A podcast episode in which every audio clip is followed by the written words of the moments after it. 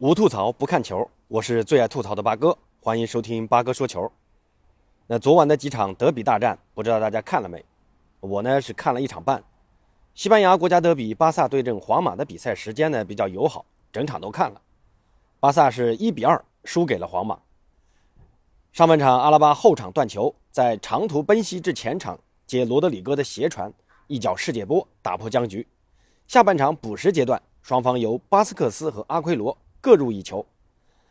而英格兰双红会曼联对阵利物浦的比赛，因为曼联上半场零比四落后，所以实在让人无法对他们在下半场的表现提起兴趣。那因为第二天还得上班，我就睡觉去了。早上起来一看，这曼联直接输了个零比五，而且没想到下半场也是很精彩的啊！这个精彩不是说曼联有什么精彩的发挥，而是萨拉赫完成帽子戏法。博格巴的粗暴犯规，直接被红牌罚下。这曼联真的是输球又输人呐！那今天这期节目就和朋友们聊一聊这两场比赛。先来说说西班牙国家德比。其实呢，我觉得巴萨打皇马的比赛虽然结果是输了啊，但过程还是有点出乎我的意料的。本以为皇马会趁着巴萨低迷期，趁你病要你命的，没想到巴萨在场上的表现还是可圈可点的。具体呢，体现在以下三个方面：第一，就是中场的控制能力，面对皇马这种级别的球队，还是能拼一拼的。虽然德容本场比赛有点低迷，出现多次的传球失误，上半场的那次反击从左路往右路的转移，是一次非常好的机会啊！可惜这么一个轻易的挑传，给传的那么大，白白错失一次好机会。而小将加维和老将布斯克茨的状态还是非常稳健的。布斯克茨对本泽马的几次突破的预判还是非常准确的，就是现在常说的“我预判了你的预判”，好几次传球线路都给你封死了。所以你看，本泽马在中路的几次传球都被布斯克茨给看住了，然后由守转攻的节奏变化都是布教授在发挥作用，而小将加维的表现也是很亮眼的，看得出啊，第一次打国家德比，加维还是有点紧张啊。尤其是上半场那次原地转圈摆脱，有点伊涅斯塔的影子，但还是缺少小白的那种从容感。从技术动作的实现难度来看，拉玛西亚出身的球员实现起来没什么大问题，到了场上就不免有些变形了。但瑕不掩瑜啊，加维的跑动非常积极，敢于上前拼抢，参与防守的意愿也很强，同时场上阅读比赛的能力也得到了发挥，有不错的出球能力。这些都是加维这个年纪的球员非常罕见的，这也是为啥巴萨输球了。巴哥认为巴萨的发挥其实有点出乎我意料的最重要的原因，那就是年轻球员的发挥让人看到巴萨真正的希望。因为这批球员真正成长起来，巴萨真的可以看到未来。那第二呢，就是巴萨的锋线还是在不断提高的。当然了，吕克德容这种球员我就不想多说了。这个赛季结束。放他回塞维利亚吧，而法蒂、库蒂尼奥和阿奎罗的状态回升，将是巴萨在接下来的轻松赛程拿分的关键。法蒂本场比赛还是非常努力的，上半场给到德斯特的那个球，不管是没接到的无心之举，还是知道后面有人跟上而有意为之的，都是非常有想象力的啊。下半场也有一次禁区内的辗转腾挪，射门被挡，而且这场针对皇马右路巴斯克斯的防守。法蒂的个人突破以及和德佩的频繁换位，也是创造出不少的机会的。不说有多大威胁，最起码能换到不少的角球。很多人批评法蒂这场的突破有点毒，其实这也跟皇马知道自己在右路防守可能存在问题，特意把防守重心放在右路协防巴斯克斯有关。德佩本场比赛呢，其实发挥的一般。皇马的两个中卫对德佩的包夹做得非常的好，唯一呢，德佩发挥的比较好的地方就在于。前场的支点作用，这德佩打强队脚软的毛病还是很明显的啊。阿奎罗下半场上场后，巴萨在禁区终于有了依靠啊。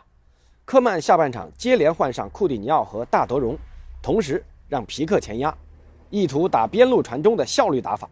之前在联赛就打过一次啊，哪支球队我忘记了，好像是格纳纳达。那这次呢也是德斯特的传中啊，禁区的阿奎罗凌空垫射扳回一分。这阿奎罗也打进了自己巴萨生涯的首粒进球。阿奎罗如果下半场早点换上去，说不定效果会更好。因为大德容在禁区真的是毫无作用啊。第三呢，就是巴萨作为一支年轻球队，精神面貌确实有所长进啊。论实力，巴萨是不如皇马的。巴萨的紧逼和反抢在这一场做的还是非常好的，能看到几次反抢后的二次进攻，只是进攻效率和关键球的处理还是因为年轻而经验不足。德斯特本场虽然浪费一个绝佳机会，但下半场换回到后场，在右路盯防维尼修斯的表现还是有目共睹的。上半场维尼修斯生吃明格萨的突出表现，在下半场其实收敛了很多啊。明格萨面对灵活自信的维尼修斯，还是有点跟不上节奏的。德斯特就不一样了，速度快，脚下灵活，还能插上传中。阿奎罗的进球就是他的下底传中。这阿奎罗和库鸟回来了。德斯特还是回后防线吧，射门真的不是他能干的，而且后防线在防守态度上也有所改观。阿尔巴上半场就有一次飞身堵枪眼，加西亚虽然两个丢球或多或少跟他有些关系，但主要责任并不在他。已经被人诟病的经常失位，这一次在跟皮克换了个位置之后，还是有所进步的。尤其是上半场维尼修斯在禁区那次倒三角传球，如果不是加西亚跟进的快。位置守得好，那这球要是传出去，后面的本泽马那就是打空门了。所以在防守端的表现，除了明格萨因为技术特点被打爆以外，其他球员的发挥都属于正常。那根据上面所说的，巴萨这场纵然输球，但不管是中前场的组织策划，还是积极的比赛态度和丢球后的不急不躁，包括科曼的战术调整，这才是一支逐渐成熟的球队的进步趋势。这支巴萨。真没到千人唾万人骂的地步，还是要看到并认可这支巴萨的进步的。那反观皇马这一边，主帅安切洛蒂选择周中打矿工的首发阵容，而且打起了防守反击。说实话啊，安胖还是有点高估了巴萨，在实力占优的情况下这么看得起巴萨，看得出安胖谨慎务实的作风，志在联赛争冠，这么做其实无可厚非。这场比赛皇马的最大功臣。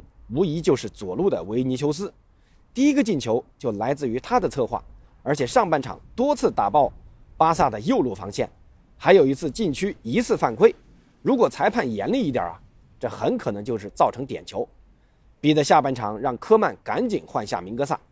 那这场另外值得表扬的就是皇马的后防线了，阿拉巴不用说，攻防两端都做出超级贡献。那个进球就来自于阿拉巴的断球和积极插上创造机会，这真的体现了一个冠军球员的意识和技术啊！防守端可以看得到，阿拉巴位置守得极为牢靠，协防也做得非常好。德佩在中路只要拿球，阿拉巴肯定跟上贴身，让你没法转身。巴萨的进攻只要到了德佩脚下，几乎就停止了。而且法蒂的内切突破也因为阿拉巴的提前守住位置，没有多大空间。无疑减轻了门将库尔图瓦的守门压力。那这么好的球员，当初巴萨也说要免签下来，结果没去认真谈，让皇马捡了个大便宜啊。另外，巴斯克斯的右路跟我赛前的预测一样啊，巴萨会主要选择狂攻这一条线。那上半场巴萨的攻势都是在右路发起的，但布斯克茨在队友的协防下还是非常稳固的啊。虽然抢断和对抗是弱了一些，而且也给了巴萨几次角球。但总归是没有在这个位置被法蒂打爆，也算是完成了任务。关键下半场补时的那个进球，彻底打掉了巴萨的反扑信心。那个球也体现了巴斯克斯每球必争的比赛信念。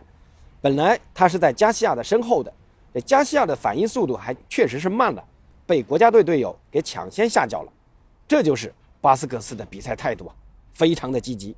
所以皇马的赢球是理所当然的。好。说完西班牙国家德比，再来谈谈英格兰双红会这场比赛，曼联输了，也输得非常难看。从场面到进球，到红牌，到人员选择，再到战术安排，曼联全部落入下风。这里呢就不再赘述了啊，其他主播讲的很多。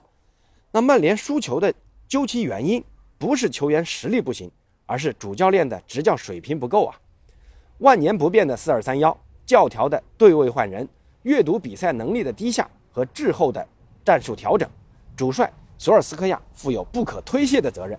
这么多有实力的球员在憋屈的战术、憋屈的位置，只能踢出憋屈的比赛。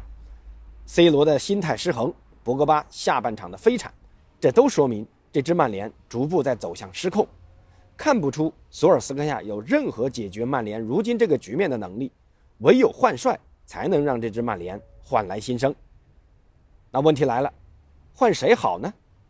我听到詹俊老师推荐赋闲的孔蒂啊，其实我个人不太看好孔蒂执教曼联。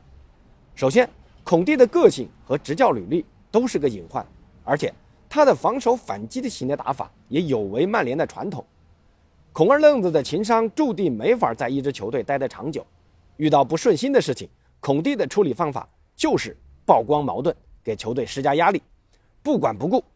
以前在切尔西靠一个短信把科斯塔无情赶走，后来在国米也是稍不如意就挂帅走人。请孔蒂可能短时间解决防守问题，能赢几场球，但长久来看还是有欠妥当。另外，曼联如今丰富的前场进攻人员，在孔蒂的战术打法下怎么安排呢？C 罗还能回身去积极逼抢吗？格林伍德、桑乔、拉什福德、逼费、林加德这些球员怎么分配上场时间呢？他们参与防守的意愿和能力够吗？博格巴这种在后腰没什么防守能力，但合同又快到期的人员，你该怎么安排呢？这都是很难处理的问题啊！要让我选的话，可能。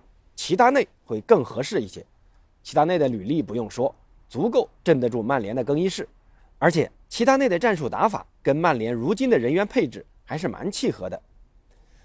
另外，前德国主帅勒夫也是一个选择。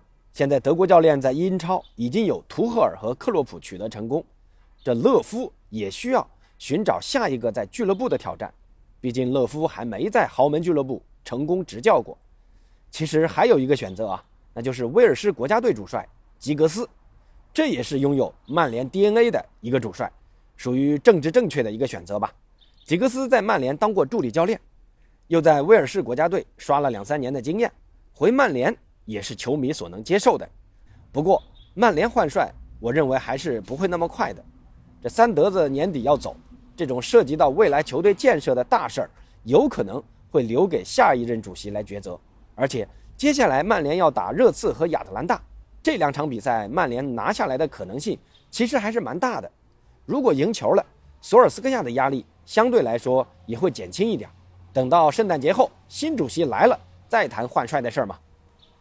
如果你是曼联高层，你会选择现在换帅吗？换帅又会换谁呢？欢迎在评论区留言告诉主播。那今天的节目呢，就先聊到这儿，咱们下期见。